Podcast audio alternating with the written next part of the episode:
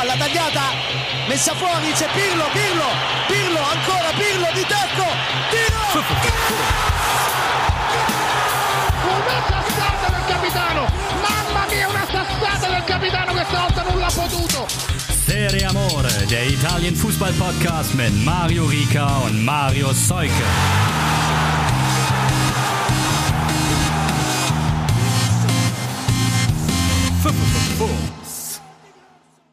Ciao a tutti zur neuen Folge nach Spieltag Nummer 11 am Tag nach dem 13.12. Keine Grüße gehen raus an alle Carabinieri, dafür aber an den Finn Bartels der Serie Amore Redaktion, Marius Seuke. Das äh, ist jetzt mal wieder, also du, du, du besserst dich da auf jeden Fall. Hi, hi alle. Also du, du lieferst heute wieder Vorlagen, die ich dann an den Pfosten haue. Ungefähr so habe ich mir das vorgestellt. Das äh, machen wir so. Klingt gut. Danke an euch für das ganze Feedback in den letzten Wochen, Tagen und auch in Sachen Fragen habt ihr mal wieder geliefert. Also Hut ab. Dankeschön. Lasst uns doch direkt loslegen. Erstmal haben wir uns überlegt, machen wir den Spieltag. Später quatschen wir auf jeden Fall auch noch über die Auslosung, die gerade stattgefunden hat. Jetzt wisst ihr auch ungefähr, wann wir aufgenommen haben, wenn ihr euch genau wie Marius diese schöne UEFA Präsentation gegeben habt des Kugelnziehens. Ich hab's leider versäumt. Ich glaube, da war wahrscheinlich wieder einiges geboten. Und apropos Fragen, wir können direkt zum Einstieg eigentlich mal eine beantworten. Nils Haag aus Hamburg hat nämlich gefragt, wen wir in den nächsten Wochen in den Top 5 sehen werden. Ich sag mal so, den HSV nicht, aber in Italien, was meinst du, Marius? Wir können oben anfangen. Glaubst du, dass Milan erster bleibt? Ich äh, glaube das, ja. Also Nils hatte das bei, bei Twitter die Frage so ein bisschen damit begründet, dass ja keiner, außer eben Milan, bisher so richtig konstant ist. Ja, Wahnsinn. Und ja, Milan verliert nicht mal gegen Parma. Und äh, deswegen bleiben sie da auch erstmal. Ja, insgesamt krasser Vierkampf gerade so an der Tabellenspitze. Fast wie in der Bundesliga, nur halt mit richtigen Clubs. schön, schön, ja. Shots feiert. So, sehr gut. Aber es, es, sind, es sind auch genau die, äh, die hier äh, wöchentliches Schulterklopfen, ne? Hier äh, sind genau die vier, die wir äh, da oben vermutet haben. Ja. Ein bisschen andere Reihenfolge noch, aber ja, gut, Inter ist ja jetzt auch ein bisschen rangekommen an Milan, dadurch, dass sie gewonnen haben gegen Cagliari mit 3 zu 1 und Milan eben 2-2 gegen Parma gespielt hat. Und ja, es ist, es äh, droht in Anführungszeichen eine spannende Saison zu werden. Ja, Wahnsinn, echt. Also und ähm, Milan hast schon angesprochen, dein Parma in Führung gegangen, äh, in der 13. durch Hernani, dann Kurtic 56. Zwischendurch gab es auch mal ein Tor von Milan, das aberkannt wurde, relativ knapp. Dann aber direkte Antwort auf das 0 zu 2 Theo Hernandez, 58. und in der Nachspielzeit dann der Ausgleich.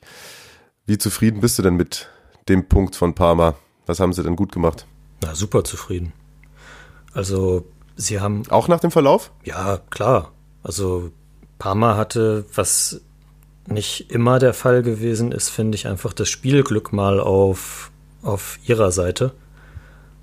Und deswegen, also Milan hat ja Chancen gehabt, um vier, fünf, sechs Tore zu schießen. Ich glaube viermal Aluminium, oder? Ja, genau. Zweimal da hintereinander und danach hat Sepe ja auch nur noch, nur noch gelacht. Ja, es ist natürlich blöd, dass man, dass man zum zweiten Mal jetzt gegen einen Mailänder Verein zwei, eine Zwei-Tore-Führung hergibt. Aber dennoch muss man, gerade weil ja auch die anderen alle wieder verloren haben da unten, ähm, muss man damit auf jeden Fall zufrieden sein. Und ich bin es klar, das, äh, es hat ein bisschen, bisschen besser geklappt als in den vergangenen Wochen noch dieses, diese Balance zwischen Defensive und Offensive. Also das, was, was natürlich auch einfach der Fall ist, wenn man, wenn Milan sich nicht wie Benevento hinten reinstellt, sondern eben das Spiel macht und selbst die Tore schießen will, dann ergeben sich dann nun mal zwangsläufig Räume, gerade wenn die, die Außenverteidiger so hoch stehen.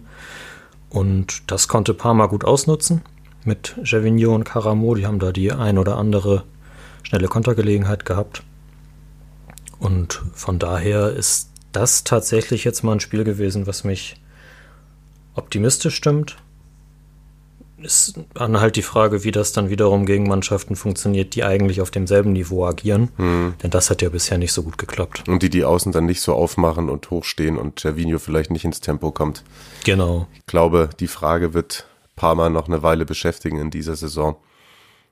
Ja, und eigentlich kann man tatsächlich sagen, wahrscheinlich zwei glückliche Teams, oder? Also Milan, klar, die hätten es wahrscheinlich auch gerne gewonnen, aufgrund des Chancenwuchers, aber mit so einem späten Ausgleich nimmst du den Punkt dann wahrscheinlich auch gerne mit. Und spielerisch war es tatsächlich dann auch wieder eine Steigerung, oder? Ja, also die haben das bis auf, also die haben halt die Anfangsphase verschlafen. Aber danach haben sie es eigentlich gut gemacht und Parma ja recht an den eigenen Strafraum geschnürt. Chalanolu hat äh, eine gute Rolle gespielt, war sehr gefährlich. Und ja, dann, dann kommt ja jetzt in den, in den nächsten Wochen Slatan auch zurück.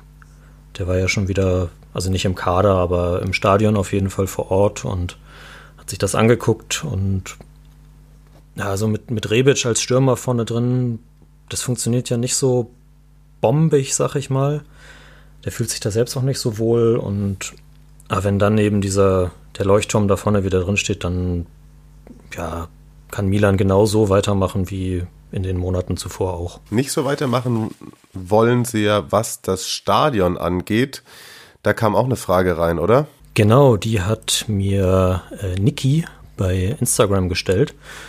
Und zwar nachdem ich ja vor zwei, drei Folgen was zur Situation beim Roma-Stadion erzählt habe, wollte er gerne wissen, was denn eigentlich bei Milan Phase ist. Und das äh, ist von der Frage, also die Frage hatte ein ganz gutes Timing, denn tatsächlich gab es in der vergangenen Woche Neuigkeiten, was das anbelangt kurz nochmal äh, die Historie dazu angerissen.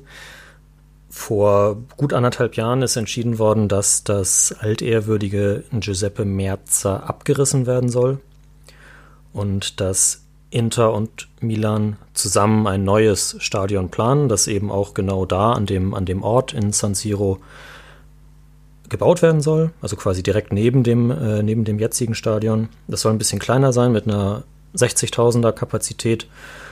Und der grobe Plan ist damit zur Saison 2022 2023 fertig zu sein.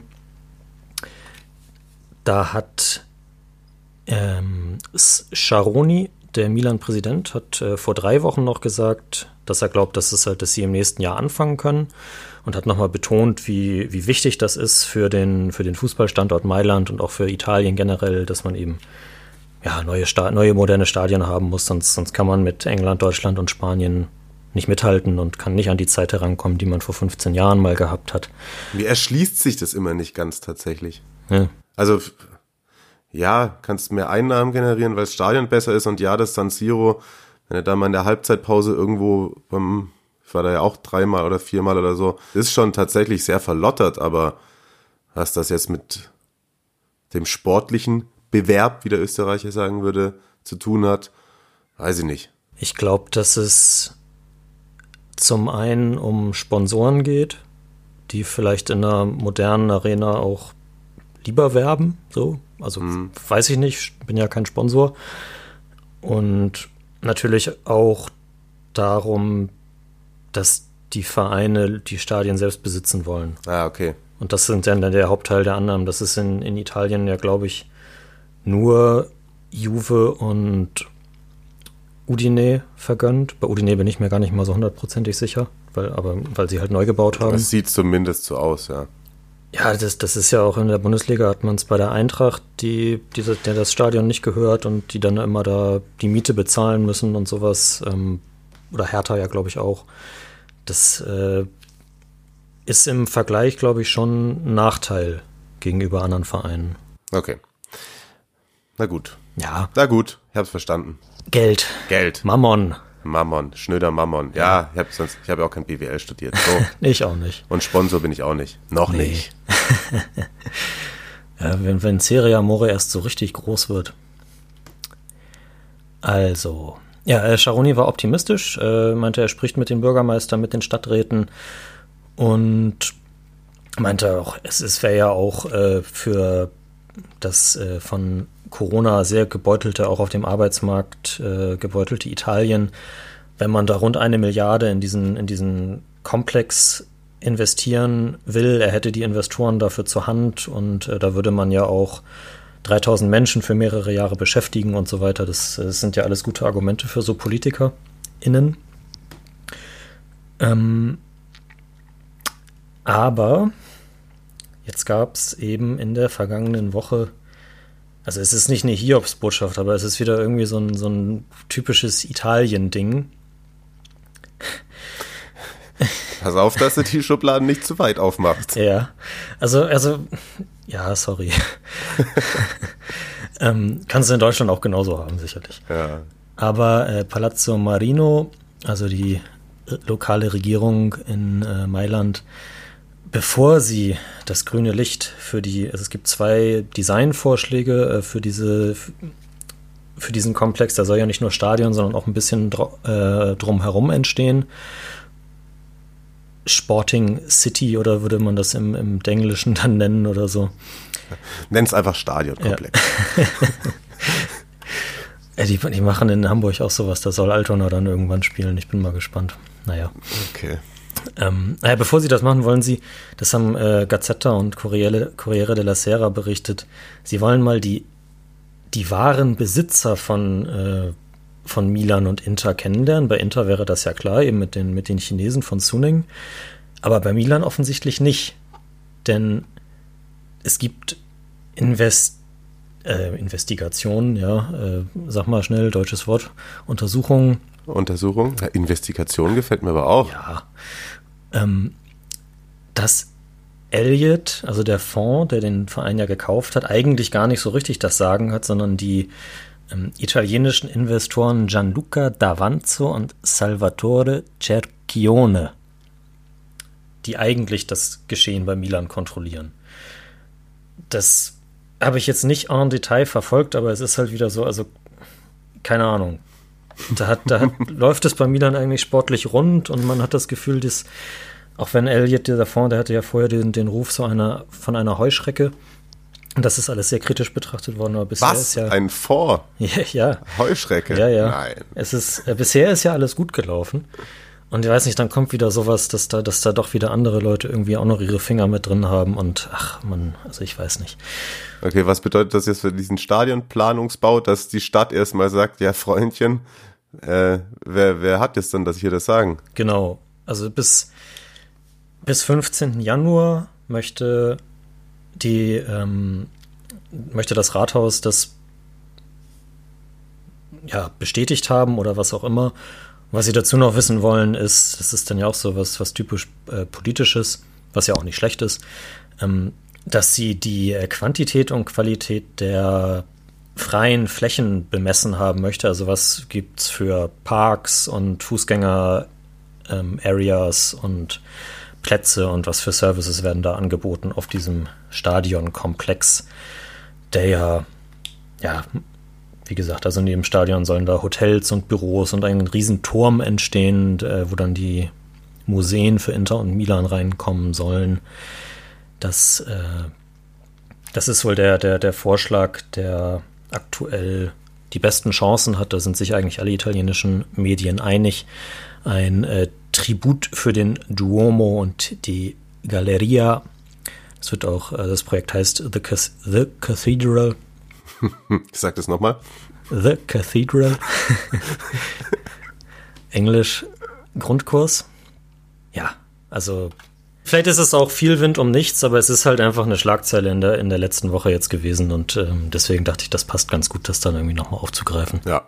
Also sagen, sagen wir, kurz Zusammenfassung, übermorgen steht das Ding noch nicht.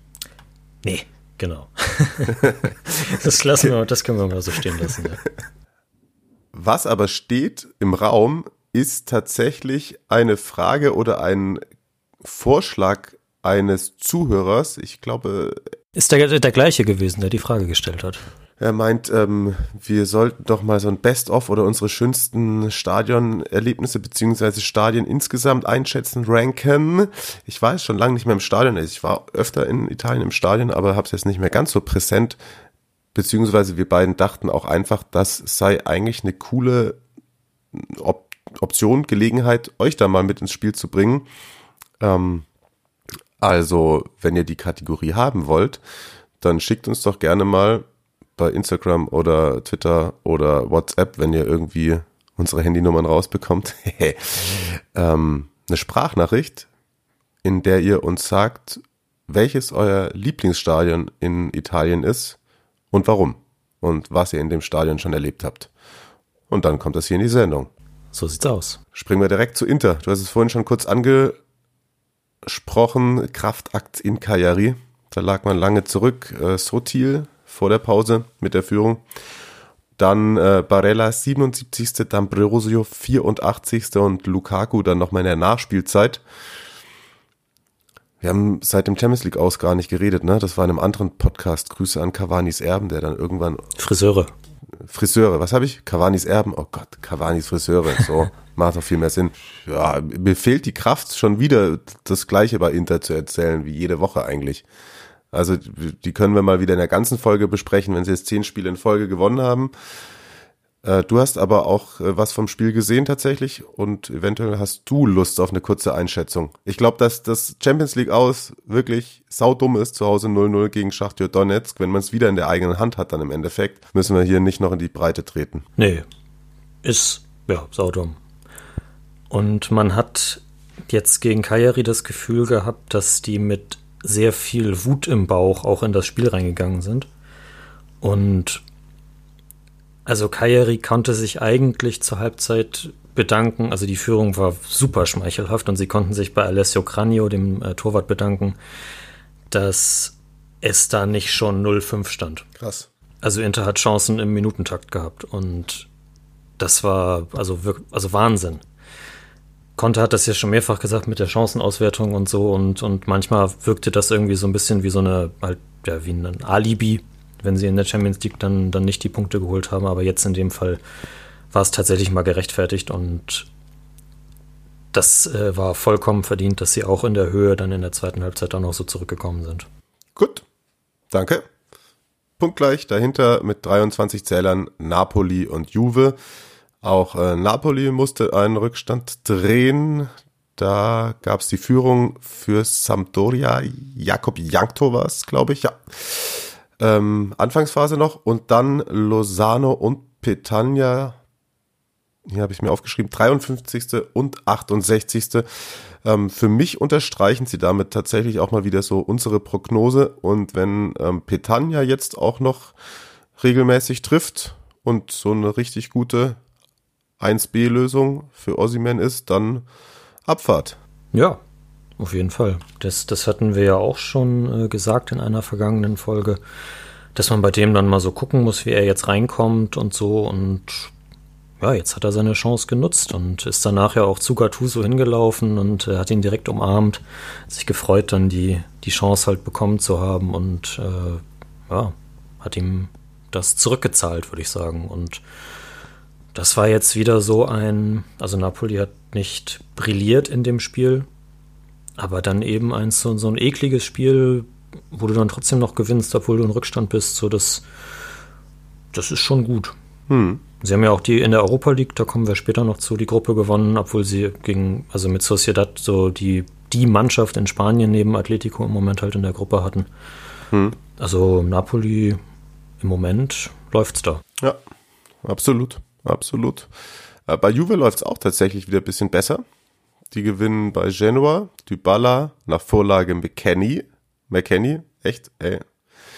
Den hab ich, den haben wir, glaube ich, bisschen unterschätzt, den Transfer, eventuell. Und dann noch zweimal Penaldo vom Punkt. Und ähm, für den Tabellenvorletzten traf Sturaro zum zwischenzeitlichen Ausgleich. Ich glaube, Genoa müssen wir nicht behandeln. Aber Juve rollt dann jetzt dann doch so langsam an oder täuscht dann das Ergebnis gegen gerade formschwaches Barca und ähm, ja, die leichte Aufholjagd in der Liga.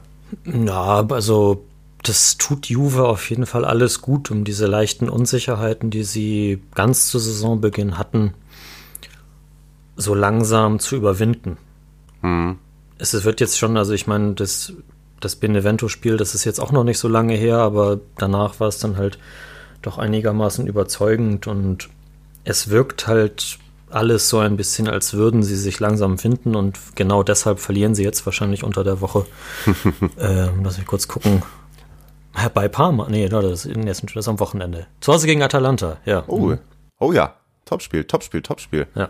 Wir haben ja englische Woche, Ja, genau. Äh, das noch mal kurz eingeworfen. Nächste Folge gibt's trotzdem erst nächsten Montag, bevor jetzt hier die Beschwerden kommen. Aber einmal kurz, doch einmal kurz Genua. Okay? Unser geschätzter Tom hat bei, bei Twitter geschrieben, dass Rolando Maran ein äh, Florian Kofeld für Arme ist. Na, Weil er, weil er gesagt hat, dass er nach dem 3-1 oder nach dem 1-3, dass es ja alles in die richtige Richtung geht, weil sie haben ja so lange mitgehalten.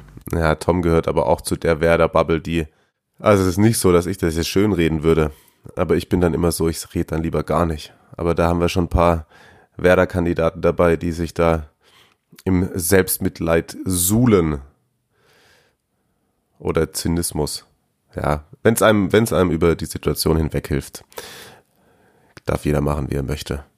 Und also Rolando Maran und Florian Kofeld. Okay, also, okay. Okay, okay, okay.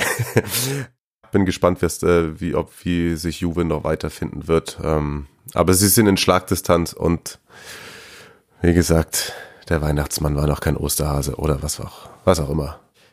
Platz 5 und äh, auch mal ein dreckiges Spiel gewonnen. Sasso Olo.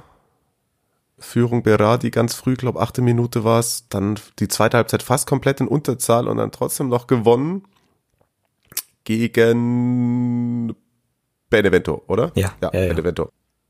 Ja, Hut ab, tatsächlich.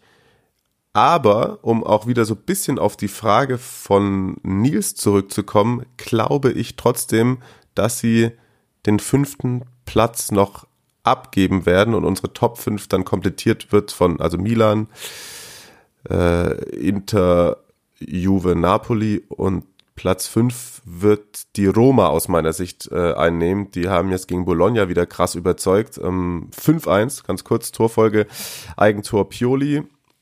In der fünften Poli. dann Ceco 2-0, zehnte, äh, Poli, sorry, nicht Pioli. äh, dann Ceco zehnte 2-0, Pellegrini 15. Ähm, Cristante Eigentor zum Anschluss für Bologna, Veretout 35. 4-1, Mikitarian 44. 5-1. Und dann war so auch der Halbzeit der Endstand. Junge, Junge.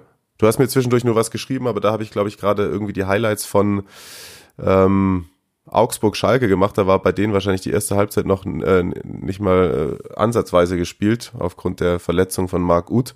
Und ich wusste erst gar nicht, was du meinst mit Heidenei Roma. Ich dachte, sie verlieren jetzt irgendwie so. Und, ähm, und du hast nicht mehr recht, weil du sie ja auch so gelobt hast. Aber wir können sie weiter loben. Können wir. Gehen sie vorbei an Sassuolo? Ja, schon, oder? Ja, ja. Also mittelfristig auf jeden Fall. Ja, absolut.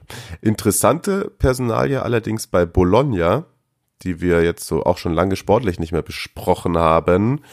Und zwar, ich habe letztens mal, das war bei in unserer Top 11 sind wir drauf gekommen, ne, dass Paljuka der Torwarttrainer der U19 ist. Richtig, ja, genau. Und jetzt ist dir was aufgefallen am Wochenende. Genau, da hat nämlich ein Spieler mit dem gleichen Namen sein äh, Serie A-Debüt gegeben. Für Bologna ist äh, Mattia Paljuka eingewechselt worden. Und das ist natürlich der Sohn vom großen Gianluca. Und ich weiß gar nicht, ob der jetzt ein, ein wahnsinnig großes Talent ist, dass der irgendwie ansatzweise mit der Karriere seines Vaters mithalten kann. Muss ja auch nicht immer so sein. Aber ich finde das trotzdem irgendwie immer, immer cool, wenn, wenn der Sohn eines von den Spielern, weiß nicht, mit denen ich jetzt so mit dem Fußball angefangen habe, wenn die jetzt so langsam, aber sicher, das ist bei Daniel Maldini, bei Milan ja auch so, wenn, wenn die da jetzt in die Fußstapfen so langsam reintreten. Und ich bin mal gespannt, ob äh, Mihailovic, der ja beim zur Halbzeit, als es schon 5, äh, 1 zu 5 stand, äh, auch eher ja, das mit Galgenhumor genommen hat. Und dann dachte er sich wahrscheinlich, jetzt, den kann ich jetzt mal bringen. Hm. Ist Stürmer, ne? Ja, genau, ist Stürmer. Ja.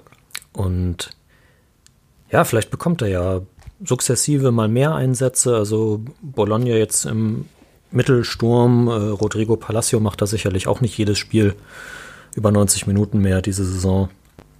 Von daher, warum nicht? Äh, kurzer Einwurf noch äh, zu einer anderen Personalie. Äh, Brian Cristante hat, ist gesperrt worden gerade für ein Spiel, weil er nach seinem Eigentor blasphemisch geschrien hat. Was? Ja, das ist so eine Sonderregel in, in Italien. Das gibt es bestimmt auch noch in anderen katholischen Ländern oder so. Ach Also, komm, auf, wenn das- man- du lügst mich jetzt an. Nee, nee, ist echt so. Guck, guck dir es an. Also, ich weiß nicht, ich weiß jetzt nicht genau, was er gesagt hat, aber wenn, wenn du, also wenn du was Böses über Jesus sagst, dann, äh, dann wirst du gesperrt in Italien. Ach was. Das ist ja. okay. Und das ist, also, ich weiß nicht, wenn, wenn, wenn es rassistische Fangesänge gibt, dann gibt's äh, so ungefähr einmal den erhobenen Zeigefinger und ein Fangrillen und das war's und naja, ne? Da sind die Prioritäten klar gesetzt. Grüße an die Eltern, die die Kinder dann sonntags zum Messdiener schicken. Na, okay, lassen wir das. Nee, aber, aber Kinder, Stichwort. Oh. Ich habe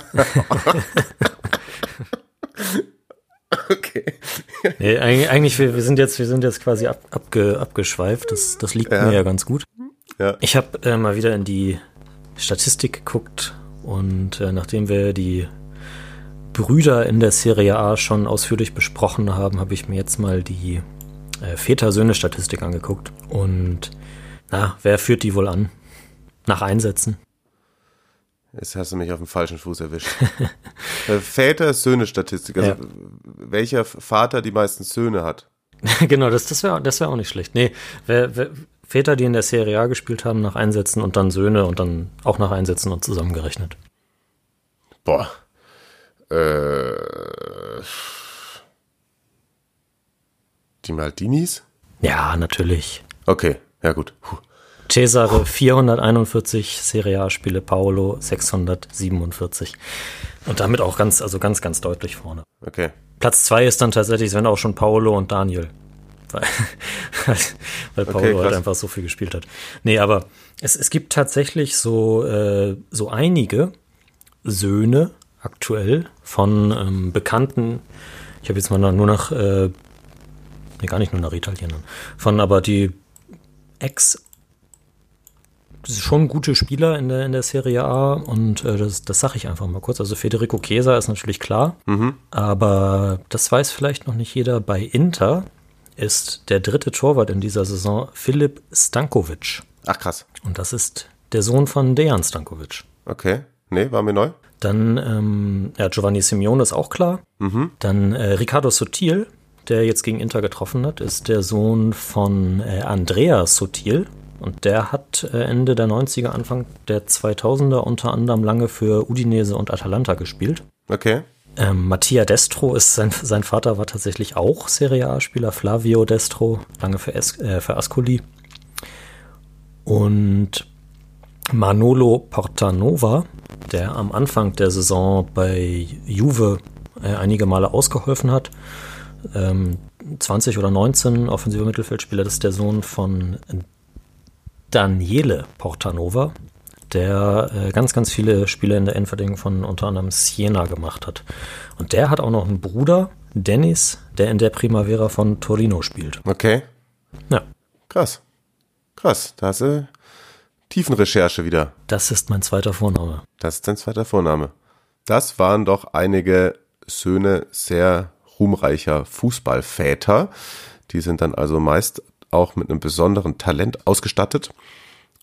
Und apropos Talent, das wiederum auch eine Frage, die an mich ging via Instagram. Sascha hat gefragt, ob wir mal so eine Top 10 der italienischen Talente aufstellen können, die ihr in den nächsten Monaten beobachten solltet oder im Auge behalten solltet. Und das ist gar nicht so einfach, weil da gibt's einiges. Ich habe jetzt mal mir zwölf rausgesucht. So Lorenzo Colombo von Milan, glaube ich, könnte eventuell noch irgendwann was werden, wenn er von Ibra ein bisschen lernt. Roberto Piccoli von Spezia. Und ansonsten würde ich das jetzt mal so durchgehen, weil Marius hat schon so viel vorbereitet und wenn dir irgendeiner fehlt, dann schreist du, okay? Machen wir so. Ich hätte für euch im Angebot äh, Nicolo Rovella, defensives Mittelfeld, Genua, 19 Jahre jung, auch schon diese Saison ähm, zum Einsatz gekommen.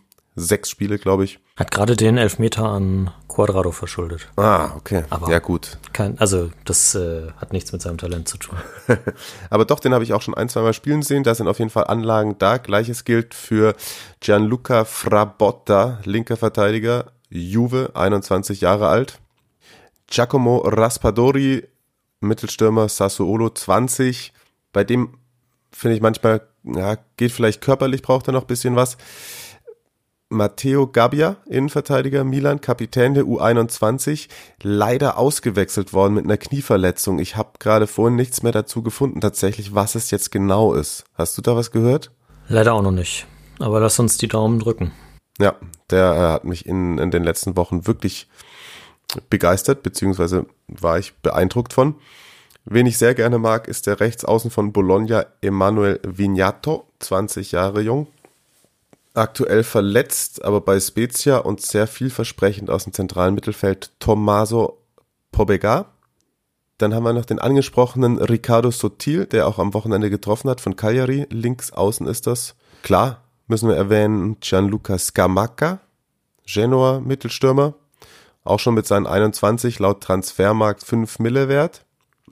Kleiner Ausflug in äh, die Serie B, den habe ich jetzt tatsächlich nicht mehr so oft spielen sehen, außer mal bei der Nachwuchsnationalmannschaft, aber er sticht ins Auge, weil er schon 7,5 Millionen wert ist von Empoli Samuele Ricci, 19 Jahre alt, zentrales Mittelfeld.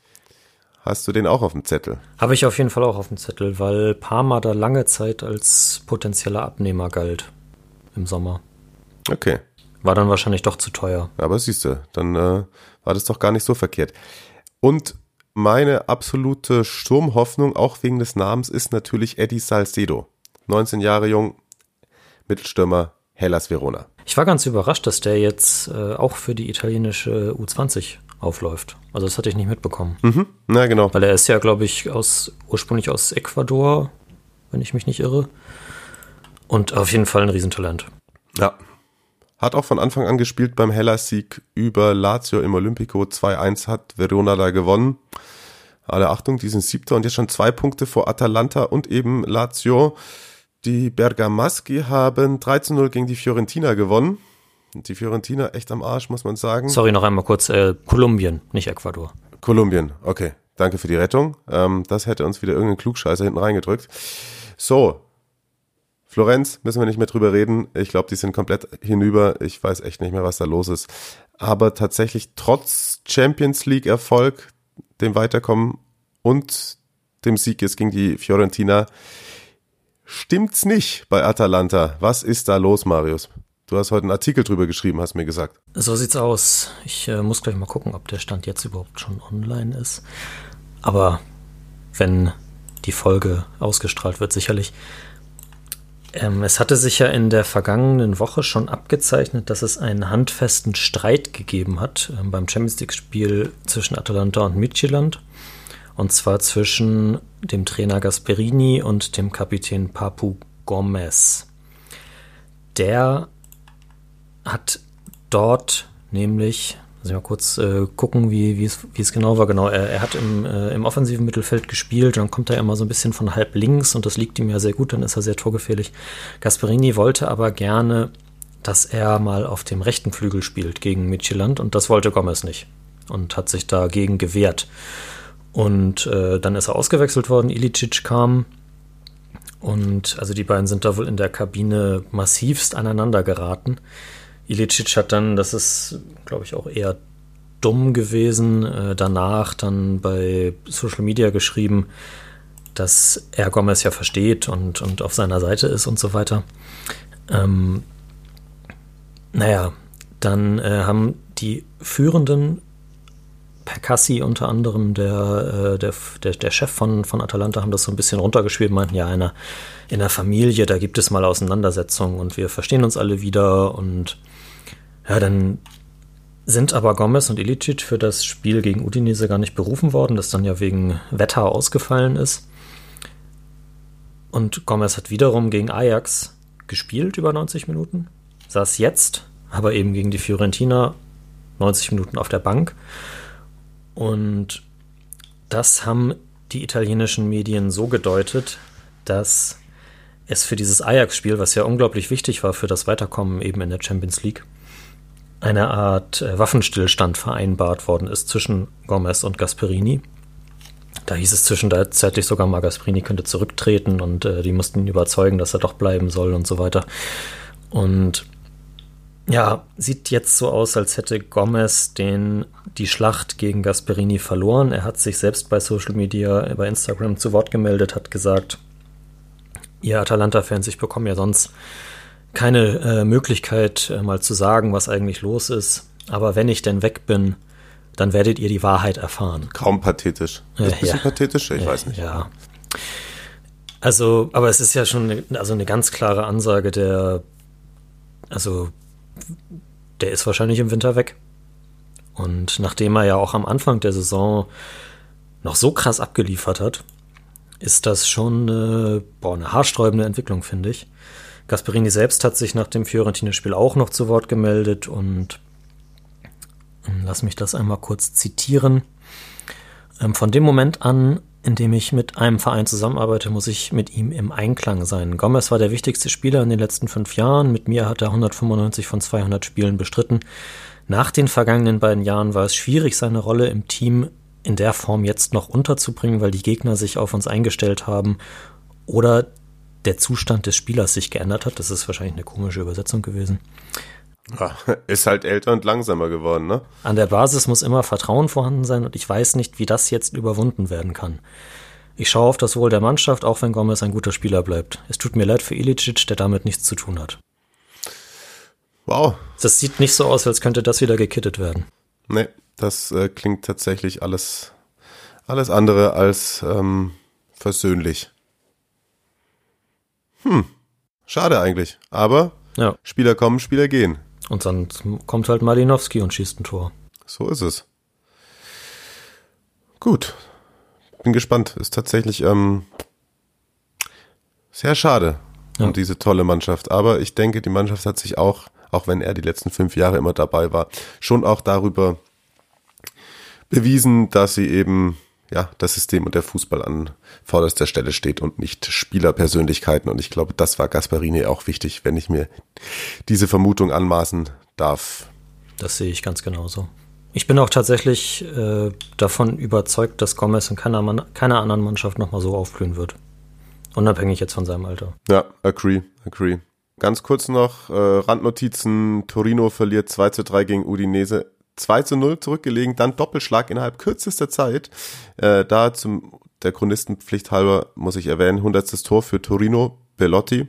Glückwunsch an dieser Stelle. Und dann kassieren sie direkt, nachdem sie zwei Tore gemacht haben, das 2 zu 3. Also äh, haarsträubend wirklich. Also der Exorzist war noch nicht äh, bei Torino. Und vielleicht ist Giampaolo, wird der bald vom Exorzisten vertrieben. Weiß es nicht. Noch vertraut man im Jahr, habe ich gehört. Aber vielleicht ist das jetzt auch schon wieder hinfällig, wenn wir gerade aufzeichnen. Äh, Crotone haben wir eingesagt und schon gewinnen sie. 4-1 gegen Spezia. Halleluja, sage ich dann nur. Halleluja, der, der Messias ist gekommen. Pass auf, sonst wirst du eine Folge gesperrt. oh. oh. Ja, vielleicht haben wir ja nächste Woche einen Gast, dann kann ich es mir auch gemütlich machen. Ne? ja, Junior Messias, äh, Doppelpack ich, wir hatten das äh, eingangs, äh, also in einer unserer, in der ersten Staffel noch. Da habe ich das auch schon mal kurz erzählt, dass, es, dass der ja so eine wahnsinnig geile Geschichte hinter sich hat. Kann sogar sein, dass in der Saisonvorschau war, oder? Erste Folge, stimmt, zweite Staffel. Stimmt, stimmt, das kann auch sein. Ja. Also, ja, halt aus Brasilien gekommen, wollte unbedingt Profi in Italien werden, galt da auch als Talent und so. Und dann ist er irgendwie nicht so richtig angekommen und hat in der Hobbyliga gespielt und, weiß nicht, Kühlschränke ausgeliefert und ist da dann von einem ehemaligen Torino-Trainer, den, den Namen habe ich jetzt nicht mehr auf dem Schirm, entdeckt worden und äh, über also die tiefsten Niederungen des italienischen Fußballs ist er dann irgendwann eben in Crotone gelandet und äh, hat die jetzt schon zum zweiten Mal, also hat sie zum Aufstieg geschossen quasi und mit Simi zusammen und hat jetzt eben für den ersten Sieg in der Serie A gesorgt und äh, gezeigt, dass das Team halt doch noch lebt. Und das ist doch ganz sympathisch. Absolut. Und so schlecht wie die anderen da unten sind, sind sie tatsächlich auch mit einem Sieg schon wieder in Schlagdistanz. Ja. Ganz kurze Pause, beziehungsweise Unterricht. Italienische Klasse. Das Wort der Woche. Irrompe, Gentile sulla destra, parte il tiro. Rete! Rete degli Azzurri! Rossi! Rossi, Rossi! Genau, Paolo Rossi. Pablito für die Freunde. Auch heute verwandelt sich das Wort der Woche in einen historischen Satz, um die Geschichte von Paolo Rossi zu erzählen, dem Protagonisten von Italiens Weltmeisterschaftssieg in 1982. Rete! Rete degli azzurri, Rossi, Rossi, Rossi. Tor! Tor von die Azzurri! Rossi! Rossi! Rossi! Mit diesen Worten hat der Kommentator der RAI das 1 0 Tor von Paolo Rossi im Finale in Madrid gegen Deutschland erzählt. Ein Tor, der in der Geschichte einging und in Italien zum Symbol der 1982er Fußballweltmeisterschaft wurde. Neben dem Tor im Finale hat Paolo Rossi noch fünf weitere Tore geschossen und wurde somit Torschützenkönig der Weltmeisterschaft und gewann auch den Goldenen Ball. Von diese fünf Tore, drei erzielte er gegen Brasilien, der Brasilien von Zico, Sokrates und Falcao. Dadurch brachte er Italien an den Sieg und auch an der Qualifikation für die Halbfinale. Ein Hattrick, drei Tore, die ein ganzes Land zu weinen brachten. Das Ereignis ging in der Geschichte ein, so sehr, dass selbst im Jahre 2010, als Paolo Rossi in Brasilien war, um die Weltmeisterschaft als Expert für ein italienisches Fernsehen zu kommentieren, ein Taxifahrer erkannte ihn und ließ ihn vom Taxi aussteigen. Die Wut war immer noch nicht vorbei. Rete! Rete degli azzurri, Rossi, Rossi, Rossi. In der Geschichte des italienischen Fußballs hat Paolo Rossi eine sehr wichtige Rolle gespielt. Er war der erste Fußballer, der überbezahlt wurde. Er hat tatsächlich Juventus und Vicenza anteilig gehört. Als Vicenza, Lanerossi Vicenza, den anderen Anteil kaufen wollte, kostete es ihm Mannschaft 5 Milliarden 225 Millionen und 2000 Lire. Damals war es ein riesiger Skandal. Heute wären es nur noch etwas mehr als 2,5 Millionen. Der Präsident Giussi Farina sagte, um sich zu rechtfertigen, ich schäme mich. Aber ich konnte leider nichts anderes. Lanerossi Vicenza hat sich 20 Jahre lang mit das zufrieden gegeben, was sie bekommen könnte. Und Sport ist wie Kunst. Und Paolo Rossi ist die Mona Lisa unseren Fußball. Sein Wechsel zu Perugia war ebenso historisch. Um ihn zu bezahlen, unterzeichnete Perugia als erste italienische Mannschaft einen Sponsorenvertrag für die Trikots. Es war 1979. Aber Paolo Rossi war auch in den Fußballskandal von die 80er Jahre verwickelt. Er wurde für schuldig befunden, zwei Tore in einem manipulierten Spiel erzielt zu haben und wurde für zwei Jahre disqualifiziert. Rossi war am Boden zerstört und wollte die Fußballwelt verlassen. Allerdings niemand hielt den Viertling für schuldig. Deswegen nahm ihn Juventus unter Vertrag, trotz seiner Verurteilung.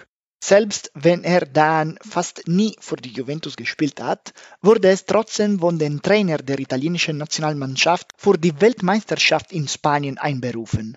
Und als seine Disqualifikation endlich vorbei war, kehrte Paolo Rossi zurück zu das, was er am besten könnte.